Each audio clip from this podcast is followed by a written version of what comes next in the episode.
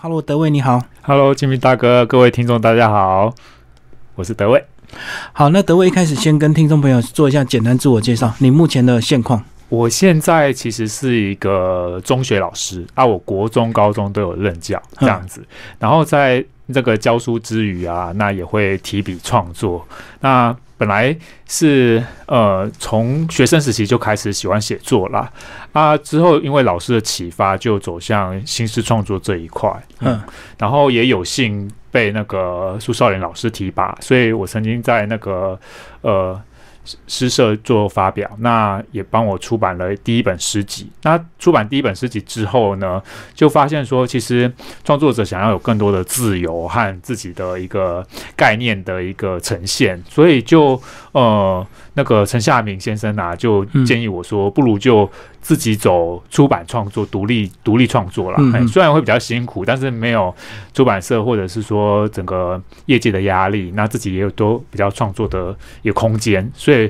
呃，就找了设计师啊，那进行一个小指头计划。那、啊、小指头计划其实就有点那种打勾勾结盟的那种概念，是，所以就这样子也出了呃三本书啊。啊，之后发现 真的也蛮辛苦的，因为你要自己铺货啊，自己赶进度啊，然后呢上通路啊这样子。那最后，哎，许鹤大哥他就建议我说，一样保持你这个独立出版的一个精神，可是呃，斑马线文库可以帮你进行一个铺货和销售的一个部分，所以就跟呃这个又又独立，然后又跟出版社结合的一个这样新的作品，就是女孩子就就就就呈现了。嗯嗯，所以这个等于是半独立的一个模式，然后等于前端的创作设计是自己可以去发想，那后端的一些销售或者是一些、嗯、呃通告，就由出版社来尽量帮你们安排这样。斑马线给我很大的空间啦，所以基本上整个编辑啊，或者是说内页设计啊，我找的插画家啊，或者是设计师自己的概念啊，那。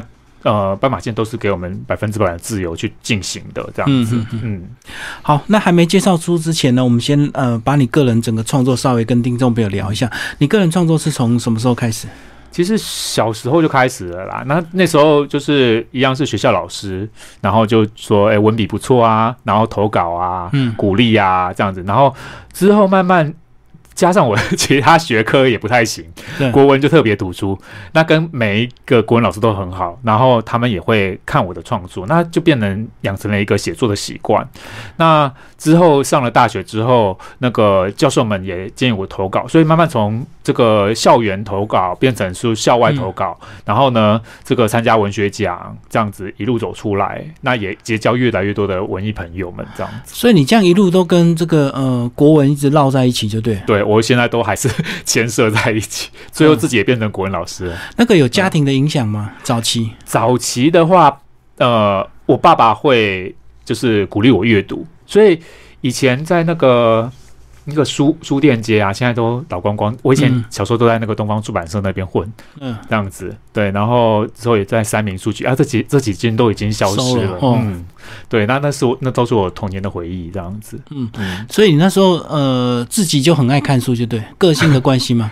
个性的关系有有一点，因为我那个我虽然我有一个妹妹，可是我们年纪差很大。那在我都还是一个人一个一个小孩子独处的一个状况之中，就只有书跟我为伴这样子。嗯，哎。所以看很多东西，嗯，嗯然后早期呃读的有哪有偏哪一方面，就是纯文学类的嘛。早期很爱看那些什么中国的那些古典小说，嗯嗯，然后很爱看故事，嗯，喜欢故事书。所以你没有试着做小说创作，就是后来就一直心思创作吗？诶、欸，其实这个是一个很大的关键诶、欸，因为我以前是很想当小说家的，嗯，对，然后也喜欢写故事。然后后来不知道为什么被那个呃新诗里面那种抽象的意涵啊概念整个吸引过去，那就觉得好像说我都写故事写散文，然后对那个比较不在行的东西比较陌生的，然后反而有一个吸引力，那最后就投入到 另外一个地方去了。是喜欢那种暧昧的感觉吗？就若有似无那种意象，然后呢、嗯、片段，然后有点。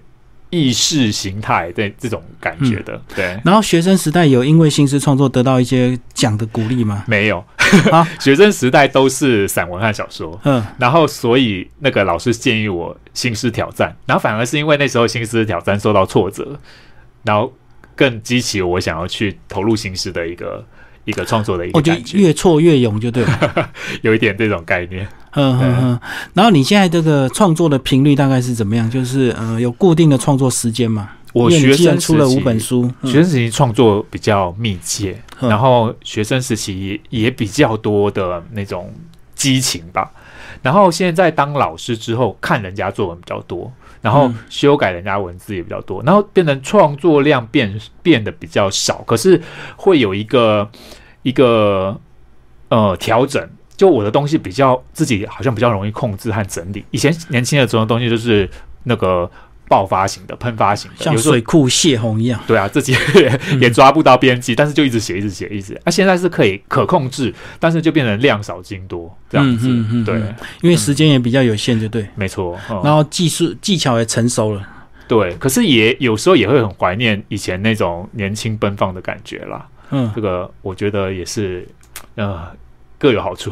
所以年轻的时候其实非常的珍贵，非常的可贵，所以听众朋友一定要把握青春。呃，其实很多的这个养分，很多时候都是靠年轻的阅读，对不对？没错，没错。那现在其实比较大家时间就没有办法那么呃能够尽兴的一个阅读这样子。对，现在大部分会是一些现实的沉淀啦。这样子对对对，嗯嗯，好，那接下来我们就来聊这个女孩子为什么名字取女孩子？因为我本身是个男生嘛，这样嗯子，然后呢，写女孩子那时候其实是一个跨性别的概念，这样子，然后呃，会希望从呃各种角度去思考女孩子的一个状态，因为我们会常常会呃。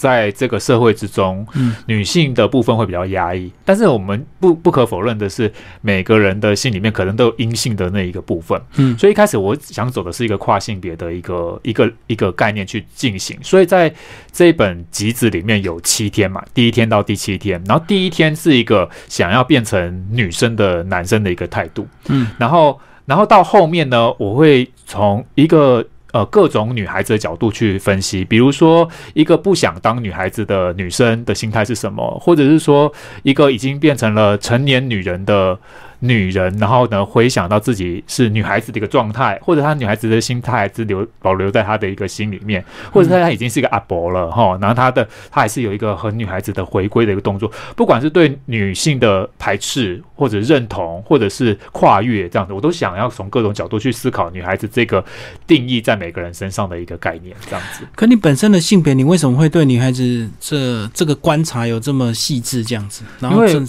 因为我小时候本来也就是一个比较阴阴性的，然后比较阴柔的一个男生。嗯嗯嗯，所以我对这个性别的跨越的部分特的题材就特别有一个感觉，这样子特别有感。那个书封给我们听众朋友看一下，为什么他这个跨页，然后打开有个像玫瑰花瓣的一个这样子嗯镂空的一个设计，很特别。我第一次看到这样的一个书风设计，这个真的是这个辛苦 辛苦印刷、辛苦出版社了，因为做这个很很累啦。他们那个雕刻的时候，常常会把这个皮烧焦，嗯对啊，所以就就要控制的很微妙这样子。那这个设计师那时候那时候做这个。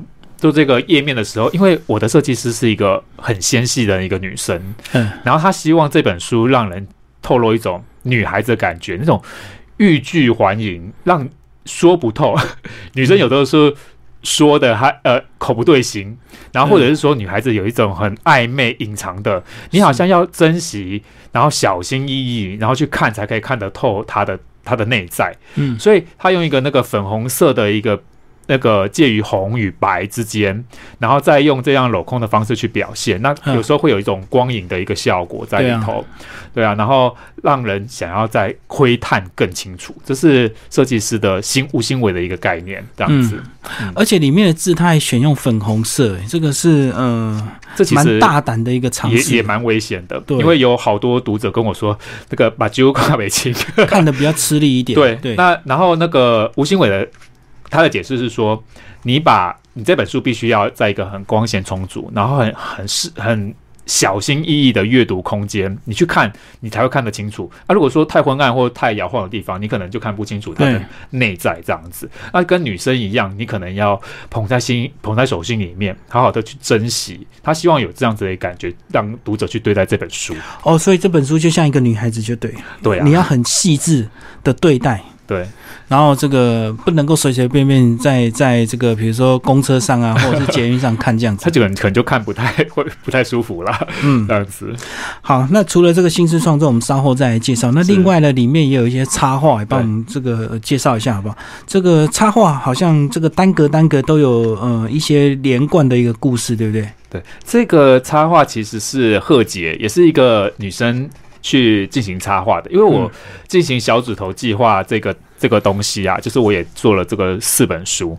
那他们的概念其实就是我去跟一些不同的艺术家跨界合作，然后嗯我们做结盟、打勾勾的那种概念。对，那我这本书我就找了贺杰，贺杰是也是一个诗人，他也写诗，然后呢，他自己在英国留学，然后呢进行美术艺术创作这样子。那我是因为在这个网络上一直看到他的作品，我很喜欢，尤其是他那种随笔式的一个风格，嗯，然后有点可爱，但是又又很坚强的那种感觉。那我就把我的作品寄给他，然后我就说：“哎，这些诗不知道你有没有感觉？我们可不可以合作？”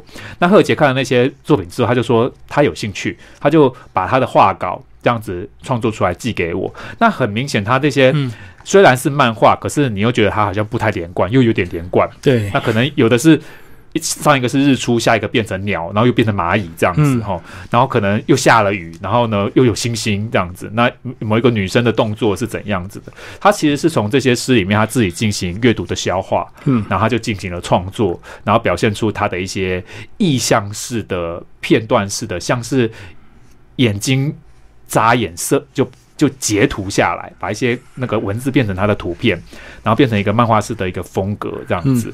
那我也很谢谢这个贺姐的大力支持啦。那另外一个创作者加入这个作品，而且是一个设计师和一个插画家，都是非常纤细的女孩子。那我觉得说为这本书进行了很多的一个这个加加成，这样子。嗯嗯所以他的插画这个呃跳痛的那种感觉，就有点像这个新诗的文字这个创作，对不对？嗯，也也有点那样呼应的一个状态。对，只是他用图片的方式来跳，然后你是用文字呃的方式。好，那接下来我们就来聊这个书的一个内容哦。七天，呃，其实就是象征女孩子的七个阶段、七种心情嘛。嗯，七种心情，然后也有人说，就很容易让人家联想到上帝造人这样子对啊。那个一个宗教的一个概念，所以我觉得那种宗教感或是仪式感，对女生好像来说也很重要。然后这七天，你也可以从呃第一天是一个男生跨性别，然后第二天、呃第三天，然后你会看到爱情的滋长，或者是、呃之后的那种进入到家庭，然后对于女孩子天真的那种回归，或者是第七天有一种那种呃成熟之后，然后呢延续下一代，那或者是对自己女孩子身份的一些失望等等，我觉得说那种。也有点类似，像是一个女孩子的塑形造人的一个过程，嗯这样子，然后呈现出这样子的一个概念，这样子。帮我们这个朗读一下吧？特别啊想分享的，然后再来帮我们做一个呃解析，这样。好啊，那我来念一下这一首，所以你要陪我好了。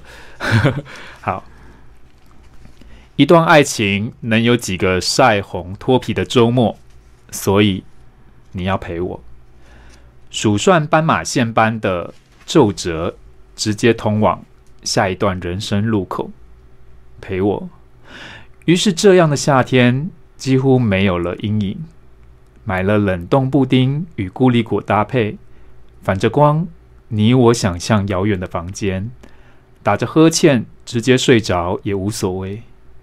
嘴里藏着食古不化冰淇淋式，樱桃口味的，撒满碎榛果碎片。我会趁现实的交通号志还没闪亮以前，试舔你稍微退缩的鼻头雀斑，假装。我们永远不需要往前走，让洗衣机搅拌声持续整个下午，靠着人造地震，一一边抽烟想象，从此你的影子会变皱，还被我缝上纽扣，越洗越干净，越洗越薄。当世界什么都不值得信任的时候，亮起你稍微抽蓄的小指头。就此相信你会陪我，任凭捡来的一只猫，时常跳跃，直到我们的身体被微烫的烦躁抓红，依然陪我。被你由回收厂拖回家的老沙发，弹簧已经不再执着，人叫太阳晒得暖烘烘，而猫也没有任何偏见，彼此的毛与彼此交错。就这样陪伴的周末午后，我也不再能有任何要求。所以这是一个女孩子对男生撒娇的 内容吗？对，嗯，看的还那个感感觉还蛮清晰的，就是呃，希望男生多陪陪她，然后爱情的一个交错，然后女孩子的对爱情那种甜腻的一种诉求，以及她她有点。他有点姿态，可是他又有点低声下气，他有点自尊，但他又有点委屈，这样子的一个交错的一种心情，这样子。很复杂的情绪啊，有点像欲擒故纵。对，然后他好像很很想要为对方做某些事情，是。对，然后然后呢，又可能会觉得说对方给他的太少，但是他又。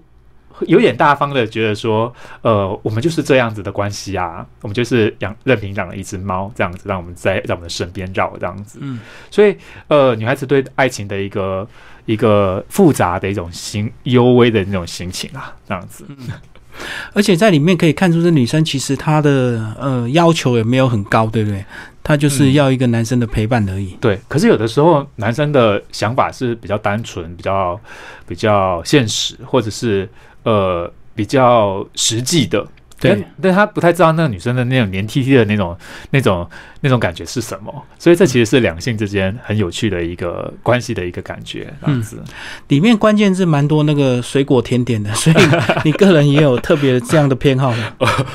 我曾经看过一部电影，里面在讲那个一个女生，她然后她那个电影的台词是说，女孩子就希望她的便当里面永远都是粉红色的糖果和巧克力。嗯，所以女生对那种甜腻的感觉，其实是一种一种精神上的追求了。她不一定真的就是就是很爱很热爱，但是我觉得有些男生也是有这种少女心的这个部分。嗯，所以其实其实他在某种状态的话，我觉得那女孩子可能是她她不是一个。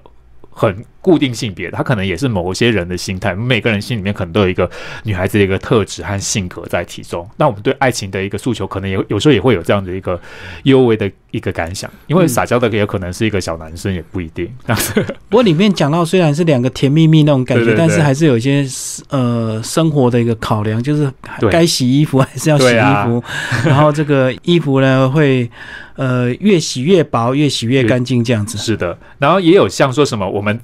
趁交通号志还没闪亮之前，我们还在那边甜蜜蜜，有没有？假装我们都不要往前走，可是我们势必绿红灯熄了，绿灯亮了，我们就要往下一个人生阶段去走。所以这个是大家心知肚明要去面对的事情。真是有的时候还会还是会被浪漫冲昏一下头。哦，就是不想走这样。对啊。好，我们介绍这一首呢，就是叫做《所以你要陪我》。好，那我们再来挑下一首。好啊。我下一首挑的比较短哈，然后是这个叫做“乖乖的”这样子。那有些读者就是觉得说，哎，我的短诗有点意思这样子。然后有的是喜欢我的长诗，所以但我有的时候长挺长，短挺短，这个两个极端。那我们来听一下“乖乖的”这首诗：在意你身边的河，横跨的影子溺死了，尾随脚跟黑色意志受潮。却无光泽的可着，你在谷底就这样乖乖的，但无人理会。就算我发现了，崖上的我也只不过乖乖的。即便我们明明同时听见天际隐形的雷声，呃，其实我们从小到大所受到的教育，或者是很多的。呃，规矩的局数都让我们要当一个乖乖的小孩嘛，这样子。那这首诗呢，很明显可以看到说，一个在河，一个在悬崖，这样子。但它可能是一个自我的一个呼应，就是其实都都是同一个人，我自己的设定啦。那呃，看着河里面的那一个，然后好像溺死了，好像很无助这样子哦。那但是他就是乖乖的。我发现了我的某个部分在悬崖底下溺死了，可是我也只是乖乖的。虽然，但我们两个彼此都听到天上的雷声，那个雷声是一种震动嘛，是一种撼动，但是我们都还是维持我们既有的一个状态，一个旁观者的状态和一个溺死者的状态。所以这是这是我把我和你的这个对话，其实有点是自己个人内心的一个呼喊，嗯，但是我们都听到雷声，但我们还是乖乖的，所以这是一种比较闷，然后比较绝望无声的一种呐喊，内心波动。就是你看到有些东西好像不太对，可是你也没有反抗，就对。对，有一种面无表情的去看待，但其实心里面震荡很大。嗯，对，然后甚至有所分裂的一个一个看见我自己死亡的一个状态哦，但是我还是乖乖的，然后一个乖乖的死，一个乖乖的看，但其实整个天地是震动的。就有点盼望无助那种感觉吧。是啊，其实我觉得每一个人在每一种人生阶段都会有面对到很多问题和困难呐、和一种就是说我好像要要在做什么，或者是我被世界震荡到了，我无可奈何。那这时候我就把这样的心境写出来，这样子。所以这个乖乖的，有的时候其实有一种我还是要这样子吗？或者是我要继续这样子吗？这种自己的疑问在里面。你自己有没有经历过这种阶段？乖乖的，还蛮长的，因为我从小就是一个挺乖的小孩。嗯，但是内心无数呐喊那声音在在在动荡的啦所。以你不是都把、把它表达在这个文字创作上？是啊，就是文字是一个很棒的一个出口，所以我所以文字对我来说挺挺重要，创作这件事情啦，对，创作和阅读都都是一个一个一个声音的出口，所以所以就就算我乖乖的，但我写出了这样的诗，进行了发声，似乎也不这么乖，这样子。嗯，对嗯，就是另外一种情绪的表达。对，那包括现在也当老师啦，当老师其实有的时候有一种矛盾，就是我让我的小朋友乖乖的上课，嗯。乖乖的守秩序，但我有时候又很希望他们发表他们的意见，成长出自己的多一点想法，这样子。是的，嗯哎、就不要那么乖。问每次问有没有问题，就全部没有问题，对啊，但其实他们问题很多，或者是他们其实不知道你在问什么，不敢举手回答。对啊，但是现在小孩比较活泼啦，啊，我们就会希望他有多元的、独立的思考在里面，这也是现在的那个教职人员的一个嗯，呃要面对到的挑战。你的创作会给你的学生看吗？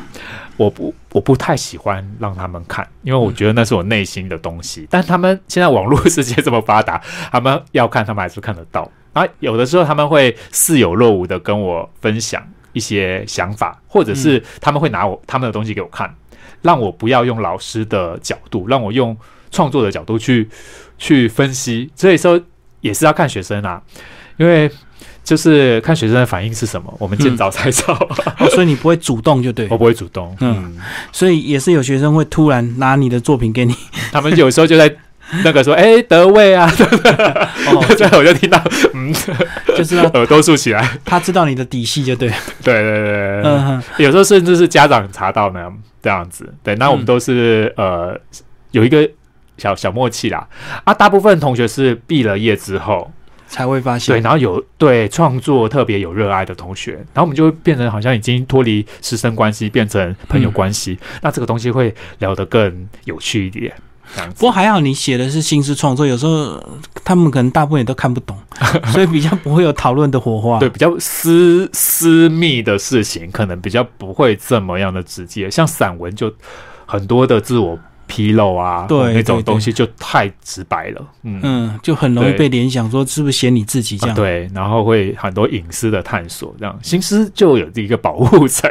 嗯，隔了一层纱。对啊，嗯，嗯，所以你这本书你推荐给女孩子看还是男孩子看？我觉得都推荐呢、对啊，然后尤其是自己每个人内心有一个女孩子的部分的人都可以去看一看这一本诗集，这样子，然后里面也许就会在某一个部分找到自己的某一个心情，或者是发现哎意外的角落，嗯，嗯，每个人的私密空间这样子，也许会在跟里面的有一些呼应，这样。对，不一样的状态有不一样的呼应，对啊，虽然书名是女孩子，可是有些情境男生也可能会落入像女孩子那种情境。对啊，嗯，嗯所以其实男生也有很纤细的部分，嗯，也很像女孩子的，嗯。对对对，对所以不能够单纯只用性别来一刀分这样子。对，所以这个女孩子感觉上是精神状态，不太像是一个固定的性别。今天非常谢谢德伟为大家介绍他的呃新诗创作《女孩子》，然后斑马线文库出版，谢谢。谢谢。